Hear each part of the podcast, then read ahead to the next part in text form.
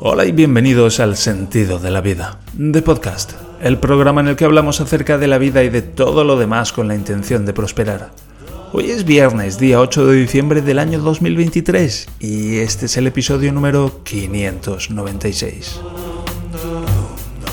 Todos nos hemos preguntado alguna vez. Si todos nos lo hemos preguntado alguna vez, ¿acaso no es cierto? ¿El repartidor de paquetes ha llamado al timbre? ¿Ha pasado? ¿Ha pasado siquiera hoy? Todos nos lo hemos preguntado alguna vez, repartidor o repartidora. ¿Eh? En fin, gracias por acompañarme en un episodio más. Menos 0,4 grados tenemos hoy en este camino de prosperar. Tenemos algunos temas interesantes, pero antes ya sabes que puedes contactar conmigo en el sentido de la vida.net barra contacto. Contacta conmigo, copón. copón. Bien, hoy va a salir un poquito el sol, un poquito el sol. El otro día estaban tan, tan dicht, que dicen aquí, tan, tan pesadas, tan, tan densas las nubes, que se veía el sol ahí, se podía mirar, se le podía mirar a los ojos al sol el otro día. Por cierto, miréis a los ojos al sol porque os podéis quemar. Yo me he quemado una córnea. La, ahora mismo no sé si es la derecha o la izquierda, pero tengo ahí un puntito negro que veo de un día que me quedé mirando el sol. Así que poca broma, poca broma con eso.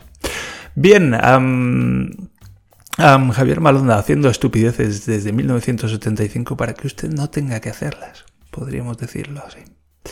Ah, hoy tengo, ya digo, algunos, no, no lo he dicho todavía, hoy tengo algunos asuntos como estos últimos días de varios, varias cositas así sueltas y luego pasaremos a leer un episodio más de The Big Crunch, ese libraco.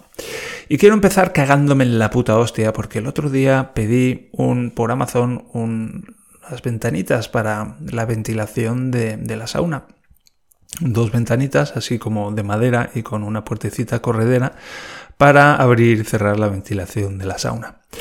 Y la, bueno, pues estaba esperando que me las trajeran de, pues eso, que pasa el, el, conductor o la conductora. El otro día vino una guapísima, que era un gusto hablar con ella, qué maravilla. Y mm, súper simpática, súper agradable.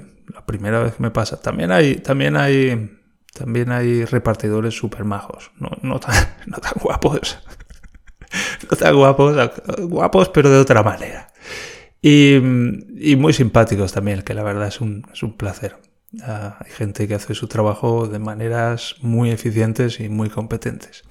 Desgraciadamente este no es el caso del asunto que me traigo, porque estaba esperando a que me trajeran el paquete con las dos portezuelas estas.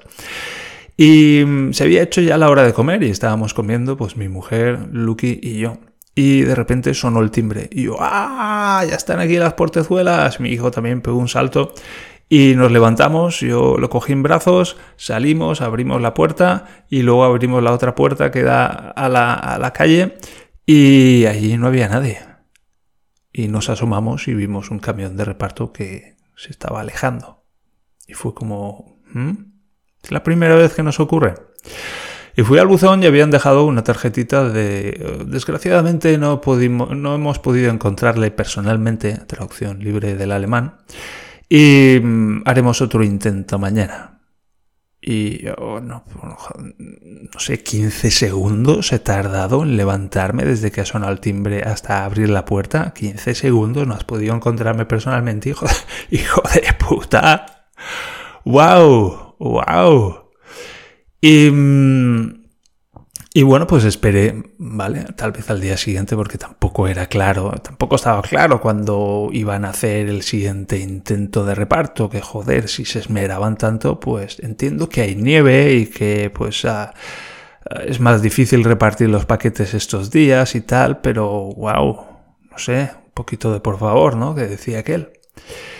Y bueno, pues al día siguiente eh, había terminado de grabar el podcast, estaba aquí haciendo unas cosas con el ordenador y digo, mira, voy a hacer un seguimiento del paquete. Y eso que sale el mapita y sale, lo han hecho muy divertido ahora porque sale un reno, pero sabes, preferiría que eh, en vez de, en vez de cambiar los gráficos en Navidad, pues se dedicarán a repartir los paquetes primero, ¿sabes? Que cuando fueran sobrados repartiendo paquetes, que entonces se metieran con los gráficos navideños en la página web.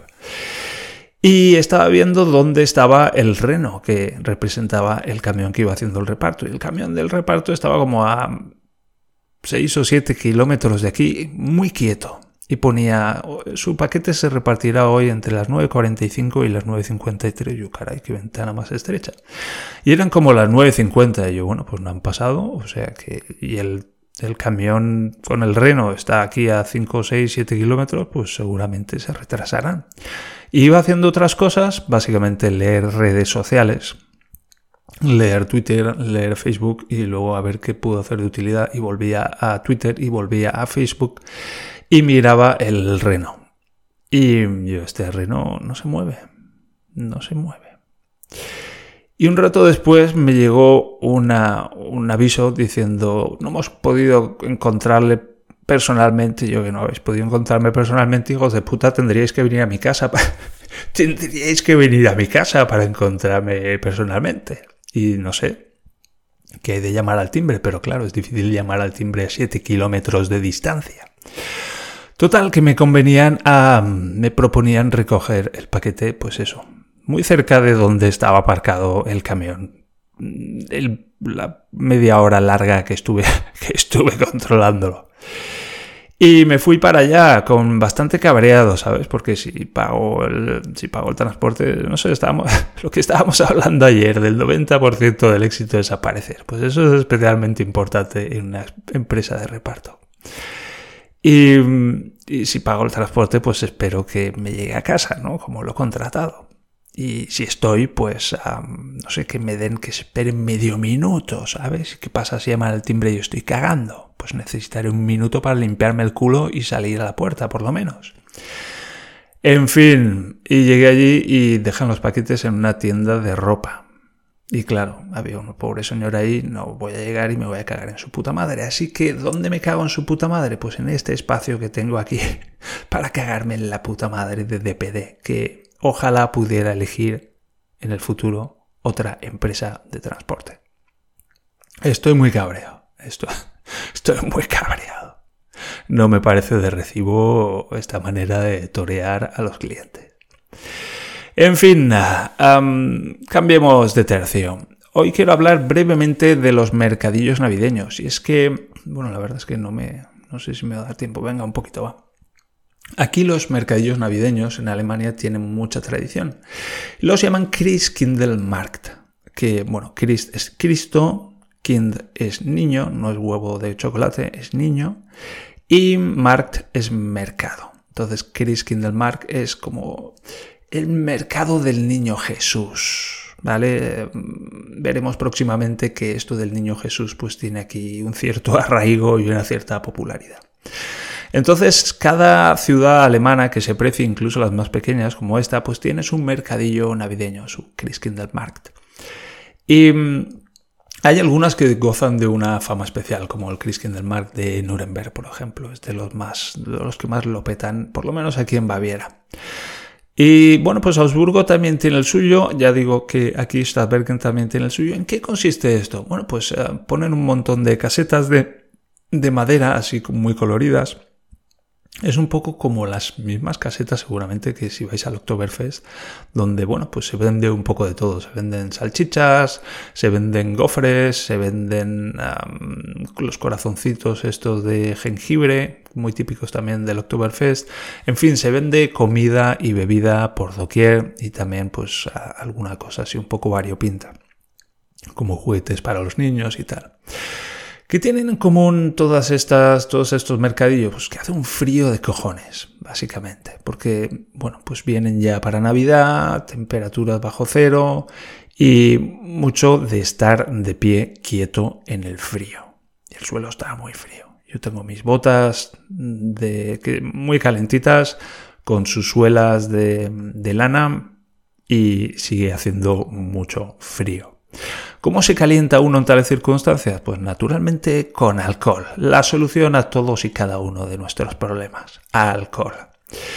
En particular aquí tenemos lo que llaman el Glühwein, que es como el vino, vino ardiente, no es ardiente, no me sale ahora la palabra. Glühwein es como, como lo que hacen las, las bombillas, ¿vale? Las bombillas hacen Glühwein. Y esto es Glühwein, que es vino con lo que hacen las bombillas, que es brillar mucho, pero también calentar mucho. El otro día leí acerca del el mito de que el alcohol calienta. Bien, no es así. El alcohol, el alcohol no calienta. Da sensación de estar más caliente, pero no calienta. Uno más de mm, esos mitos que se vienen abajo con respecto al alcohol y sus bondades. Bien, es vino calentorro, básicamente. Vino calentorro con azúcar. Lo, podría, lo podríamos poner así. Glühwein es vino calentorro con azúcar. Claro, vino, ya digo, vino de este barato peleón que pega buena hostia y se le echa suficientemente azúcar como para decir, mm, esto Está bueno, entra así suavemente. Sí, claro, entra suavemente, tómate dos o tres de esas tazas y verás la hipocondría que llevas. Madre mía. Me he pillado yo alguna castaña de Glühwein que me ha costado a mí llegar a casa sobre mis propias piernas. En concreto estoy recordando a una en 2007 por ahí, uno de mis puntos más bajos, en 2008 incluso. Y, bueno, pues esos son básicamente los mercadillos navidades de navideños aquí. Encontrarse con los amigos, pasar mucho frío, tener la ilusión de que nos calentamos a base de alcohol y mm, observar algún espectáculo así especial, como es el caso de Augsburgo, donde está la aparición de los Engel. Me voy a ir un poco por encima del tiempo, pero vale la pena esto.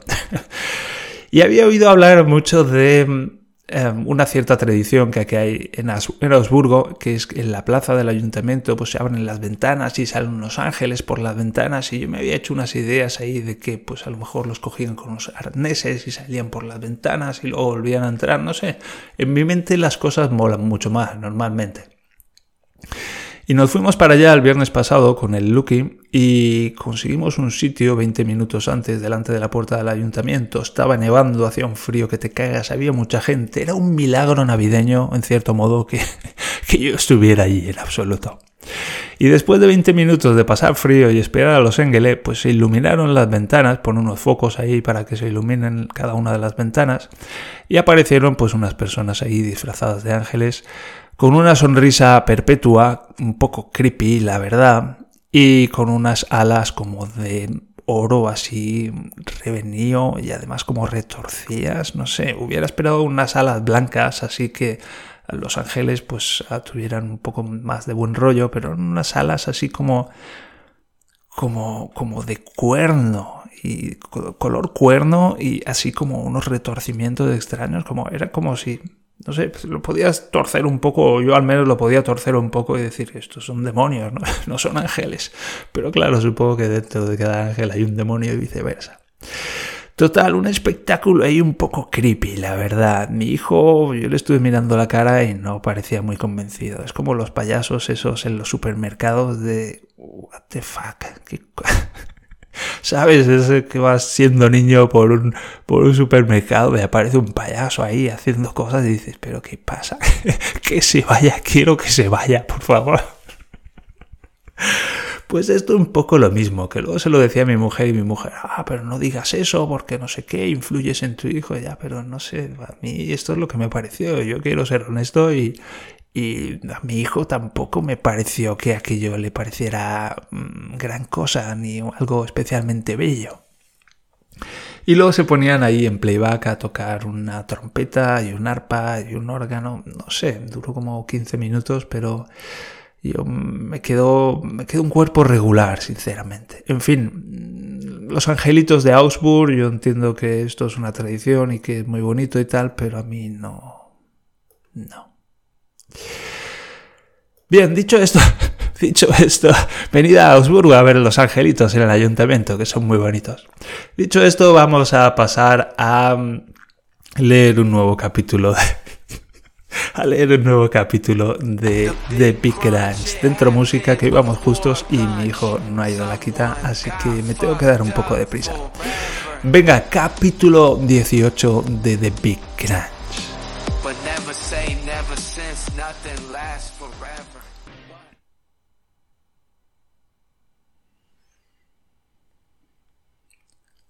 Estuve yendo a rehabilitación durante 10 sesiones más. Las navidades se acercaban y yo me esmeraba en estar tan bien como pudiera para afrontarlas. Siguiendo mi rutina matutina, flotando en dolor entumecido, me dirigía hasta la clínica de rehabilitación. Lo pasaba bien, saludaba al portero, quien ya me conocía, ya me sabía los nombres de las mujeres que allí trabajaban, entraba y me sentaba, saludaba a todas y cada una de las personas que allí había. Miraba cuidadosamente y me preguntaba quién se encontraría más receptivo para una conversación entretenida. Las sonrisas solían ser una buena pista. Había una chica allí con reuma. Era muy joven y le dolía todo. Era una lástima. Era una chica muy bella, un poco como una muñeca, con la piel como de porcelana. Se quejaba especialmente de sus rodillas. Mientras me explicaba los síntomas, me pregunté si no tendría yo también algo de reuma. Me dolía todo. Llevaba ya año y medio levantando un manto de tensión y entumecimiento y todo lo que encontraba debajo era dolor. Incluso me alegraba de ello, por lo menos había algo ahí. Podía percibir un trozo más de mi forma humana y, aunque estuviera hecha de puro dolor, al menos estaba ahí. Era una evidencia más de que yo no era una cosa, sino un ser humano. Entre todo ese dolor me dolían también brutalmente las articulaciones. Me dolían las manos, las muñecas, me dolían los codos, el dolor era enorme. Yo hablaba con aquella chica y me entretenía y disfrutaba de, apreciar su dolorida belleza. Pronto la llamaron para que pasara a recibir un tratamiento de electromagnetismo. Alguna vez había yo recibido aquel mismo tratamiento, en una habitación contigua me tumbaba sobre una camilla y me ponían una suerte de aro alrededor de la zona afectada. Como no había aro para el cuerpo entero, me lo ponían alrededor de los hombros. Luego le daban un botón y se suponía que la máquina lanzaba ondas electromagnéticas que sanaban la parte afectada. Para mí era un poco un acto de fe, la terapia más placébica de todas. Entraba y salía sin notar ningún cambio. Era muy diferente a cuando, por ejemplo, recibía un masaje de 10 minutos. Cuando salía podía notarlo fácilmente. Yendo todos los días de la semana, conocía a mucha gente. Hablaba con estas personas durante unos minutos cada vez. Cada uno estaba jodido a su manera. Me sorprendió la cantidad de personas que se hacían daño levantando bebés. Deberían prohibirlos. Son un riesgo para la salud pública. En la sala de las corrientes coincidí con una mujer mayor varias veces. Cada vez que hablaba con ella me contaba su historia. Era una historia extraña. Paseaba cerca de la playa cuando unos perros la atacaron. Recuerdo vagamente los detalles, y eso que la mujer me contó la historia en repetidas ocasiones. Era como un disco rayado. La pobre mujer no podía salir de aquella mañana varios años antes. Era devorada una y otra vez por aquellos perros. Tampoco era para tanto porque estaba allí apretando los botones del aparatito de corriente, pero en cuanto se descuidaba estaba de vuelta en aquel momento. Yo me despertaba cada mañana en 1990 partiéndome en dos, así que podía comprender su bucle espacio-temporal. Es lo que tiene la gravedad, que deforma fácilmente el espacio-tiempo. Fui a través de las siguientes sesiones de rehabilitación y, en cuanto pasaron las navidades, pedí de nuevo cita para el traumatólogo. Estábamos en enero y en la visita anterior me había dicho que me enviaría a hacerme una placa del pecho. Por fin sabría qué demonios me ocurría. Por fin podría ver una radiografía del Big Crunch en todo su esplendor. Carrusel de pacientes entrando y saliendo. Enfermera que llama. ¿Yo qué me siento? ¿Que cómo me va? pues flotando en marihuana para poder soportar mi mera existencia. Levántese y dese la vuelta. Me levanté, me di la vuelta. Pensé en quitarme la camiseta, pero ya me la había quitado la última vez. Ya me había palpado las vértebras dorsales. Ya había decidido que la próxima vez, ergo, esta vez, me enviaría a hacerme una radiografía del pecho. Echa la cabeza hacia adelante. Dejé caer la cabeza hacia adelante. De nuevo estaba en aquel bucle, enmudecido, rabioso, incapaz de abrir la boca y decir Esto ya lo vio usted la última vez, envíeme a hacerme la maldita radiografía. Ni siquiera fui capaz de abrir la boca cuando volví a sentarme. En cierto modo, a un nivel inconsciente, me di cuenta de que temía de qué sería capaz si abría aquella caja dentro de mí. Así que dejé la caja cerrada. Incluso temí que el traumatólogo me fuera a decir, fantástico, ya estás mucho mejor, un placer haberte conocido. Me quedé algo más calmado cuando vi que su mano izquierda se estiraba y tomaba un volante. Hizo una prescripción para 10 sesiones más y me despidió hasta el mes siguiente. Ni mención de la radiografía. Yo estaba estupefacto. Incluso así podía sonreír y mostrarme amable. Daba igual que me estuviera devorando el dolor. Después de 25 años de práctica podía estar sintiendo que me partía en dos por dentro y por fuera hacer como si fuera el mejor día de mi vida. Tal vez fuera un gran actor después de todo.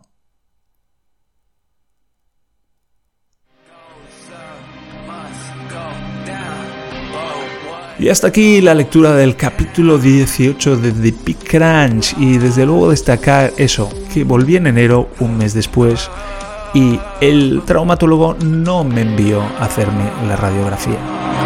Un mes antes me dice que me va a enviar a hacer la, radiografía. Un mes después no me envía a hacer la radiografía. ¿Qué ha pasado? ¿Qué ha ocurrido? ¿No se lo apuntó? ¿Se le ha olvidado? Y yo, ¿por qué no le digo nada? ¿Por qué no me cago en su puta madre? Claro, porque no quiero, no quería, no quería abrir esa caja. Porque ¿sabes eso de los pacientes que agreden a, los médicos? ¿Has oído hablar de eso? Pues esto hubiera sido algo, algo de eso. Algo de eso. Y me quedo con eso, yo estaba estupefacto, incluso así podía sonreír y mostrarme amable. Daba igual que me estuviera devorando el dolor. Después de 25 años de práctica, podía estar sintiendo que me partían dos por dentro y por fuera hacer como si fuera el mejor día de mi vida. ¡Wow!